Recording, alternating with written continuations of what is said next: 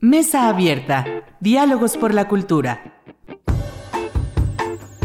Los acontecimientos más relevantes en la voz de los expertos. Se atreve a me do samba? Se atreve a me?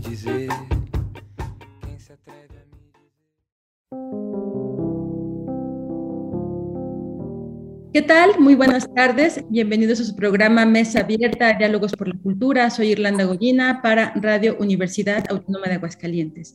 Y para la sesión de hoy vamos a hablar sobre un proyecto escénico que se está presentando en Aguascalientes, que además ha recibido muy buenas críticas por las personas, sobre todo especialistas en el ámbito del, del teatro, que han podido, podido visitar, bueno, asistir a estas presentaciones y me da, para ello me da muchísimo gusto, bueno, recibir desde luego a quienes hacen este magnífico proyecto que se llama Kira y recibo con mucho, con mucha estima y con mucha, pues mucha admiración. Primero me gustaría dar la bienvenida a Anan, quien es artista escénica, cantante, músico, oriunda de Aguascalientes, egresada de la Escuela de Teatro Visual en Israel y del Colegio de Danza Contemporánea en Querétaro. Ella es artista multidisciplinaria y trabaja como compositora para su proyecto solista Anan, que desde luego es, es que así la, la, la, conocemos. Y bueno, pues desde luego también tiene proyectos en teatro, eh, danza y cine. Bienvenida, Anan, mesa abierta. Muchas gracias, gracias Irlanda. Gracias a ti. Y también agradezco mucho la presencia de Hugo Arrevillega, quien es el director, también productor de esta magnífica puesta en escena. Él tiene más de 20 años de trayectoria y cerca de 80 obras también ya montadas. Es miembro del Sistema Nacional de Creadores y su trabajo se ha presentado en casi toda la República Mexicana, así como en Colombia, Brasil, Rumania, Argentina, Estados Unidos, Inglaterra y Líbano. Y hoy nos presenta, pues desde luego, este trabajo Kira. Bienvenido, Hugo, a Mesa Abierta y a la Universidad Autónoma de Aguascalientes. Muchas gracias, Irlanda, por la invitación y la oportunidad de platicar con la comunidad. Muchísimas gracias a ti. Y bueno, pues quiero eh, pues iniciar un poco retomando palabras de una querida amiga, eh, Mariana Torres, que hizo una semblanza muy, muy bella hace unos días en relación a, a esta puesta en escena. Y retomo nada más un pequeño fragmento donde ella se refiere a esta puesta, por supuesto, como un dispositivo escénico sorpresivo, fragmentario, perfectamente articulado, dice, para hacernos viajar por diferentes espacios, desde el cuarto de su protagonista hasta la sucursal de el Oxo, un Oxo embrujado, ¿no? Entonces, bueno, hago solamente esta acotación en relación a esta crítica o referencia que hace Mariana, porque yo quisiera que ustedes me contaran de qué habla Kira, qué cuenta Kira. Hugo. te paso la palabra. Pues sí. mira, Irlanda, pues digamos que de manera muy sintética, lo que te puedo decir sobre el argumento de Kira es que eh, es la historia, la narración que hace una chica eh, que en el tiempo presente tiene aproximadamente 18 años, pero que recorre su memoria eh, llegando hasta los 16 años y también aventurándose a ir hacia el futuro, hacia lo que le espera eh, en los próximos años de su vida. Todo esto a partir, digamos, de un catalizador que es la pérdida de, de su gran amor, de su primer amor y de un amor que la, eh, que la marca profundamente, como suele ser el primer amor, pero más cuando ese primer amor lo perdemos de una manera trágica, como es en el caso de Kira, que eh, pierde a Eunice, que es eh, su chica, su pareja, su cómplice, su mejor amiga, eh, insisto, su primer amor, y eso es muy importante porque eh, a partir de esta pérdida, ella tiene que hacer un acto de mucho valor, de resiliencia, tiene que revisar todo aquello que ella entendía como su identidad a sus escasos 16, 17 y 18 años, y tiene que aventurarse a, ir más allá y pensar que, que si bien la pérdida y todos los que hemos perdido a alguien amado, amada, eh, lo sabemos, es una herida que no deja jamás de sangrar y que se convierte pues particularmente en una especie de, eh, pues de acompañamiento permanente en nuestras vidas. No logramos nunca, creo yo, eh, lo hablo desde mi experiencia personal, eh, resarcir esa ausencia. Nos habituamos a ella, entendemos la vida desde esa perspectiva de, una especie de abismo interior que no será llenado con nada ni nadie, eh, y que si bien eh, al transcurso de los años nos empezamos a sentir más serenos con respecto a esa tristeza, eh, sabemos que está ahí, entendemos el mundo desde ahí, hacemos una lectura del mundo desde ahí, compartimos nuestro ser desde ese lugar y valoramos la vida y la muerte desde ese espacio. Yo le decía a Anan que para mí, pues este acto narrativo que hace Kira tiene que ver como con una profunda necesidad por compartir su experiencia para poder llegar a otras personas, jóvenes sobre todo, eh, o adultos también, pues, pero particularmente jóvenes, eh, que se van a enfrentar tarde o temprano con la pérdida, si no es que ya se han enfrentado. Y no hablo solo sobre la pérdida de un, de un ser amado, sino puede ser incluso de la pérdida de identidad, la pérdida de sueños, la pérdida de un trabajo, la pérdida de tu propia tierra, e incluso cuando estás obligado o obligada a exiliarte.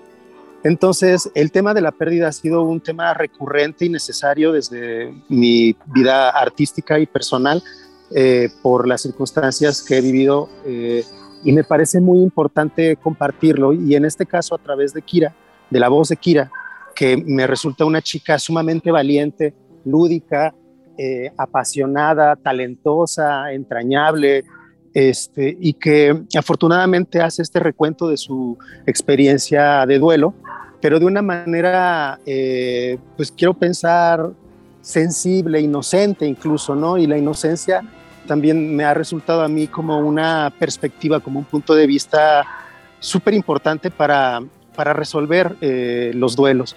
¿no? Me parece que los niños y las niñas están de alguna manera capacitados y capacitadas de manera natural y es algo inherente a ellas y a ellos eh, la resolución de la pérdida, ¿no? Eh, se recuperan muy rápidamente de la pérdida, cosa que nosotros en la edad adulta pues no pasa. Entonces, eh, Kira no es una niña, pero hay, remanentes de infancia en ella, afortunadamente. Quiero pensar también, no lo sabemos, pero Kira es una apasionada de la música, como eh, afortunadamente, pues esto coincidió con, con Anan, que es, pues una, desde mi punto de vista, una mujer joven, eh, para mí, extremadamente talentosa y sensible y apasionada, que, nos permite entrar a su mundo interior, eh, mezclarlo con el mundo interior de Kira y entregarnos esta narración que hace en escena. Eh, y entonces, insisto, esta cuestión de la, de la revisión y la, eh, la resolución del luto, bueno, que no es una resolución, insisto, pero es una manera de paliar un poco la tristeza, desde el punto de vista de la inocencia, me parece increíble además haciendo uso de todos los elementos del teatro, que son pues, desde su naturaleza el juego, tal cual, ¿no? Entonces, me parece que los espectadores y espectadoras que se aventuran a ir a, ver a Kira eh, y a escucharla en esta narración, pues eh, se unen a este instinto lúdico, imaginativo y de manera comunitaria, me parece, noche tras noche con cada función, vamos teniendo eh, un poco esta experiencia conjunta de pues abrir nuestras heridas, dialogar con ellas y luego pues saber que ahí estarán abiertas el resto de nuestras vidas. Sí, sí, sí. Y Natalia, ahorita muchas gracias, Hugo. Ahorita pensando en, lo que decía Hugo, pues representa una gran responsabilidad, ¿no? Llevar este personaje y todo lo que detona emocionalmente, en, la memoria, ¿no? El, cómo lo transmite. Eh, me parece que esto, ayer que tuve la fortuna de, poder ver el montaje, me parece que, justo hay una gran carga que, que, desde luego conlleva, por supuesto, la actuación, pero siempre pienso que cualquiera, cada actuación es distinta y en este caso, pues con todas estas temáticas, hay una gran responsabilidad en ti, en, en llevar este personaje a todos estos lugares dentro de todas estas emociones, ¿no? Sí, pues no sé si, como que no había pensado en esa palabra, tal vez había pensado más como en la oportunidad, ¿no? Como que me siento afortunada de alguna manera de, de poder, digamos, darle, eh, pues sí, encuerpar o darle una voz a, este personaje que ya, ya, o sea, la verdad desde la primera vez que leí la obra como que le tomé cariño. Em, y algo que me gusta mucho también es que justamente es un personaje y una obra que tiene muchos matices, ¿no? Que no habla de la pérdida solamente desde un lugar muy doloroso, también lo hace, pero creo que me gusta que siempre está como recordando también desde un lugar, eh, desde un lugar, no sé, juguetón, desde nostálgico, eh, amoroso, tierno. O sea, eso me encanta a mí, pues como poder habitar eso y, poder darle eso al público y sobre todo si, si sé que hay público que puede haberse enfrentado a, a pérdidas o a situaciones así, pues sí es complicado, digamos, como emocionalmente a veces para mí acceder a eso, pero también esto lo veo como una oportunidad y, como una manera también de darnos un abrazo, ¿no? En ese momento.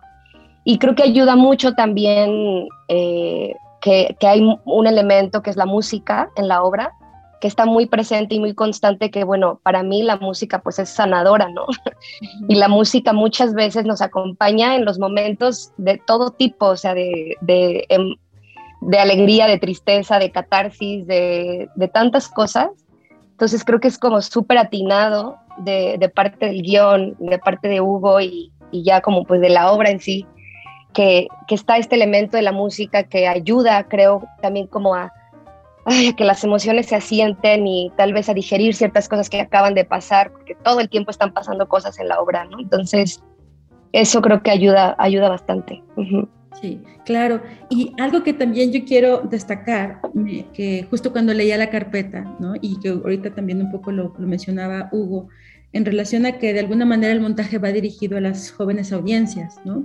Y entonces eso me hizo pensar también en el teatro que se dirige a las infancias, ¿no? Es decir, ya no es el teatro solamente para niñas y niños, sino para todas las personas que de alguna manera vivimos también momentos de infancia dentro de nuestra adultez, ¿no? Y entonces, igual pienso que en este montaje, el, el eh, de alguna manera, especificarlo, entre comillas, que, es un, que va dirigido a jóvenes audiencias, me hace pensar justo en esto, ¿no? En que, pues que en realidad todas y todos seguimos siendo jóvenes en nuestro interior, siempre hay algo que está pendiente por resolver, ¿no? Y que es algo que, que se explora muy bien a través de este montaje, ¿no? Es decir, todas estas, estos dilemas que, que constantemente vivimos, pues vienen desde, desde allá, incluso esto desde la infancia, desde la adolescencia, y que aún como, como personas adultas, pues seguimos siendo también en gran parte personas adolescentes, ¿no? Y que esta obra nos lleva otra vez un poco buscando reconocernos, sanarnos y de alguna manera también resolvernos, ¿no? En algún momento. Sí, bueno, con respecto... Ay, perdón.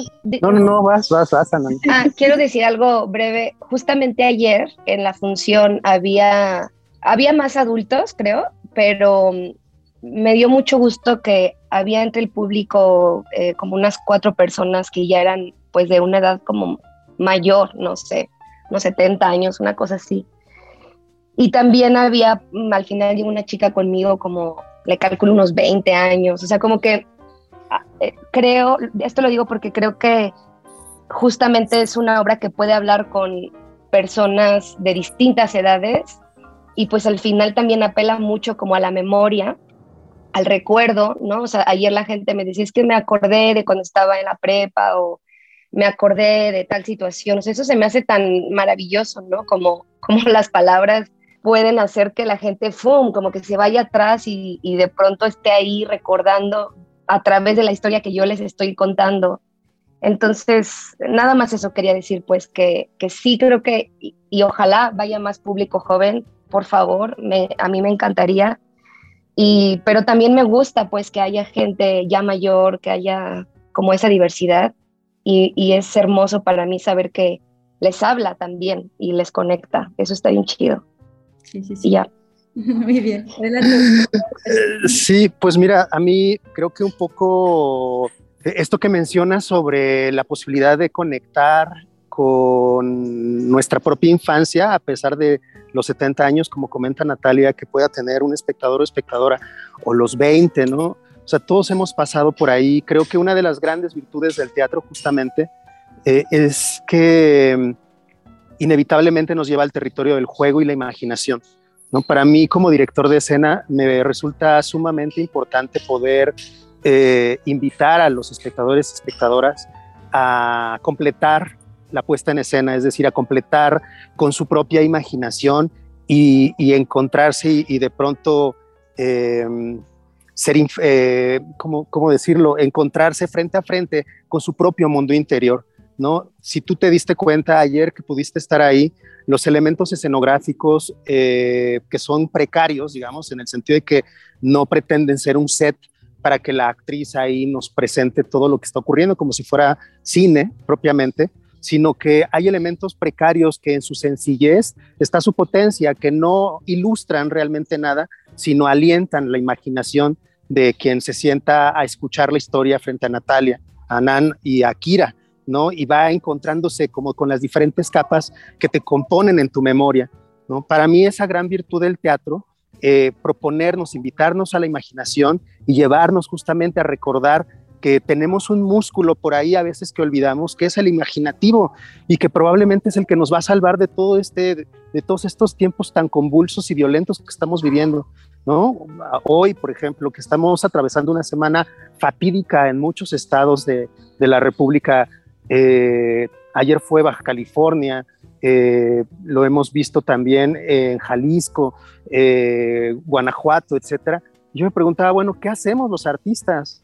O sea, ¿qué, qué, podemos brindarle a, a, la gente para poder un poco sanar esta herida que está dejando la violencia ya desbordada? Y me parece, creo yo, y, me toca pensarlo así, que llevar a la sociedad a un poco a su mundo interior y encontrarse frente a frente con aquel niño, niña, joven que fueron, de alguna manera sensibiliza, ¿sabes? Y genera empatía y compasión y hace que los seres humanos eh, se estrechen, se acompañen, se sepan vulnerables y que puedan fortalecer el tejido social finalmente. Y eso de verdad, o sea, a pesar de todo el aprecio que puedo tener al cine y las ganas infinitas que tengo por hacerlo ya lo antes posible, puedo decir que el teatro, pues al final soy un animal de teatro y, y me parece que el teatro tiene esa gran virtud que se inserta de manera inmediata ¿no? Eh, el teatro grabado es horrible, yo lo detesto profundamente porque no tiene nada que ver con la experiencia eh, viva, presencial, de cuerpo presente que puede tener un espectador o un espectador que va escuchando a Kira y de pronto ya está sumergido en su propia historia, ¿no? Entonces, eh, hacer aparecer nuestros niños, niñas, es algo que tenemos que hacer, ya sea soñando, ya sea jugando con nuestras hijas, hijos, sobrinos, sobrinas, con nuestras mascotas o con quien sea o con nosotros mismos, eh, oyendo al teatro, ¿no? Al final creo que es un ejercicio necesario en tiempos tan violentos como los que estamos viviendo hoy en día. Sí, sí, sí, sí. Yo coincido mucho con, con, ustedes y justo también quería preguntarles, porque me parece que es una apuesta escénica pues muy valiente en, en, también dado los tiempos actuales, ¿no? Porque además, como también mencionaba nuestra querida Mariana, pues aborda temas que tienen que ver la adolescencia, la diversidad sexual, las maternidades, que también esa, es, esa, ese tema me parece que hoy en día también se cuestiona mucho, ¿no? Es decir, se, se va abriendo el diálogo en, en ese sentido. Además, pues esto incluso la explotación laboral que también decía eh, Mariana en esta, en esta breve, breve, reseña. Y entonces desde ahí esto, preguntarles y un poco dialogar en ese sentido de esta, esta, esta apuesta que es valiente en tiempos tan complejos, como bien, como quien, bien dice Hugo, pero además urgente de, dialogarlos, ¿no? Desde, desde ahí, que además abre, por supuesto, esta posibilidad eh, para hacer esta reflexión y bueno, con, una invitación a la conversación, ¿no? De inicio. no sé si alguien. ¿Yo? Eh, pues es que sí, me parece que, digo, es como la aportación de un pequeño granito de arena que puede parecer eh, inofensivo, pero me parece que el teatro justamente tiene, insisto, este, esta gran potencia que, que creo que las autoridades eh, culturales en general de este país eh, tendrían que considerar más como parte de, del fortalecimiento del tejido social, las artes escénicas en particular. Digo, me toca hablar a mí de lo que hago, ¿no? Pero bueno, está la música, la escultura, este, artes plásticas, evidentemente, ¿no? La danza, etcétera.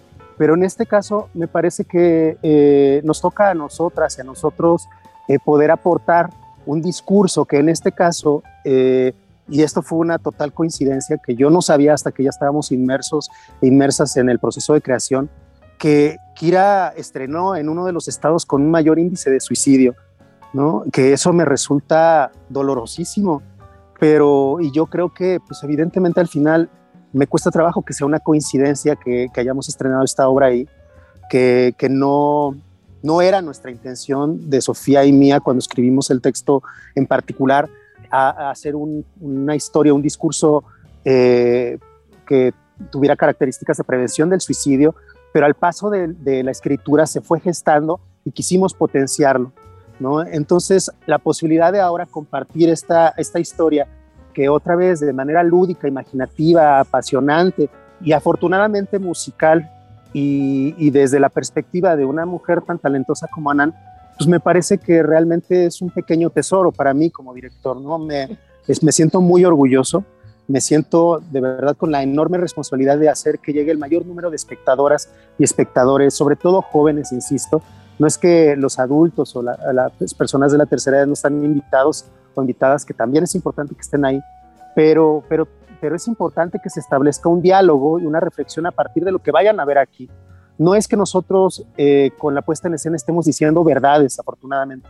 O sea, el, teatro, como siempre, lanza un cúmulo de preguntas más que, que aseveraciones, ¿no? Y, y más que afirmaciones. Entonces, en ese sentido, pues es valiosísimo que, se, que pueda llegar esta, esta puesta en escena a la comunidad universitaria, a la comunidad de la prepa, de la secundaria, este, no sé si a la primaria, pues porque pues hay ahí una serie de palabras que a lo mejor no los maestros y maestras y padres de familia no, no se sienten muy a gusto que las estén escuchando, pero bueno, al final toca eso, este, creo mucho en el poder, me cuesta trabajo decirlo curativo, pero al final es un poco sanador, digamos, o fortalecedor o empático que el teatro tiene. Y en este caso, Kira creo que, que va por ahí. Sí, sí, sí. Adelante, Ana. Sí, muchas gracias, Hugo. No, nada, o sea, como que yo más bien pensé como en el apapacho, ¿no? que ayer también sentí mucho eso, como, pues al final creo que es el estar como reunidas ahí también es algo que luego se nos ha olvidado, siento, ¿no? Como sobre todo creo que ya después de la pandemia, así que todo se ha vuelto muy en soledad, en solitario y como en pantallas y así. Sí es, sí es muy, ay, no sé, o sea, pues sí te llena de vida, ¿no? O sea, bueno, a mí, o sea, como estar ahí reunidas, escuchando comentarios que hacen personas a veces durante la obra o, o riéndose o de pronto alguien susurrando algo o aunque no digan nada, o sea, como que sí es un acto, no sé, de vida comunitaria ahí que sucede en ese momento y que aunque no nos conozcamos, ayer se me hizo muy loco eso, o sea, al final, siempre me escondo, al final, como para que ya la gente sabía así, pero bueno, se estaban tardando mucho en salir y salí. Y empecé a platicar con gente que yo no conozco, como si las conociera, ¿no? Y como si me conocieran y y eso se me hace como, ok, ya, o sea, rompimos las barreras como los formalismos y como que vamos directo al grano, directo a, a lo que queremos decir. Y eso se, se, me hace increíble, como lo dije hace rato, una oportunidad, pues. Sí, definitivamente. Y ayer sí, de verdad que el, además el espacio es un espacio muy íntimo, ¿no? que permite justo esta cercanía y, y, es verdad que se comparten las risas, ¿no? Los momentos que justo hay este, este respiro un poco también, ¿no? Que como, como bien decía Hugo, la música ayuda también mucho a, a llevar ese, ese, mensaje.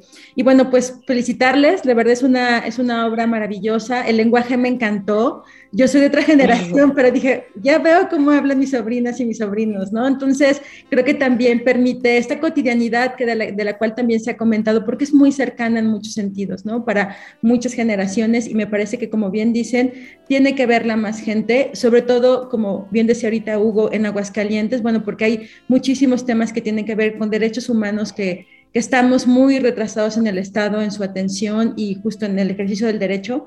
Y me parece que esto abre, abre esta reflexión y además con una puesta escénica maravillosa, como bien decía, este, son recursos muy bien utilizados, ¿no? Y que te llevan la imaginación, ¿no? Desde el perrito, ¿no? Que de repente se convierte en muchos sentidos, la nave, por supuesto. Bueno, pues no quiero, como dicen ahora, espoliar a, a las audiencias, pero ojalá que que vayan. Está este mes eh, de agosto en Artefacto, un espacio que adoro. Siempre digo que es de mis espacios favoritos en Aguascalientes, en la calle Madero, frente al Sol del Centro. Y además que es un es, es, eh, teatro independiente, ¿no? Es un teatro que, que no está subsidiado, es un esfuerzo de mucha gente en estos espacios y que desde luego, bueno, pues requiere eh, esta, esta atención. Muchísimas gracias, Hugo, gracias, Anán, Natalia, gracias por, por ese trabajo y bueno, pues esperemos que más gente vaya a, a verles.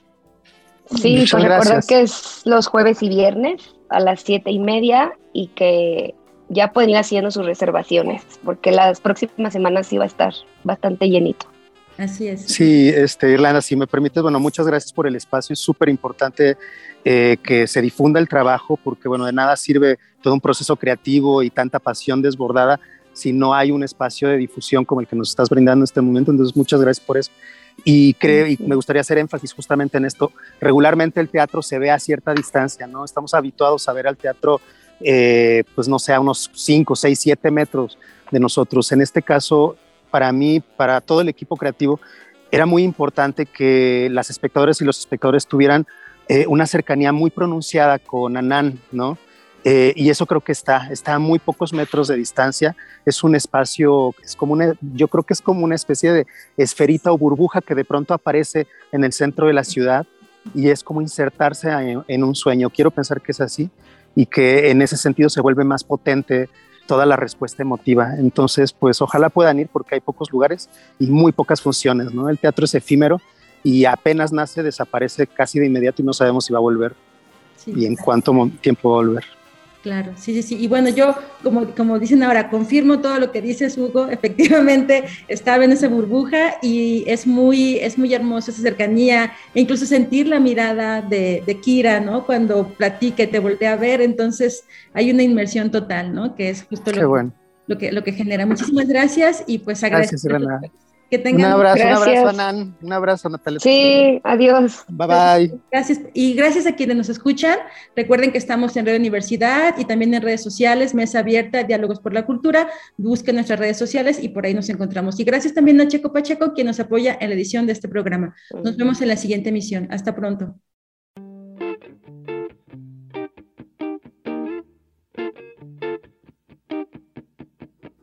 Mesa Abierta Diálogos por la Cultura. Nos escuchamos en la próxima emisión.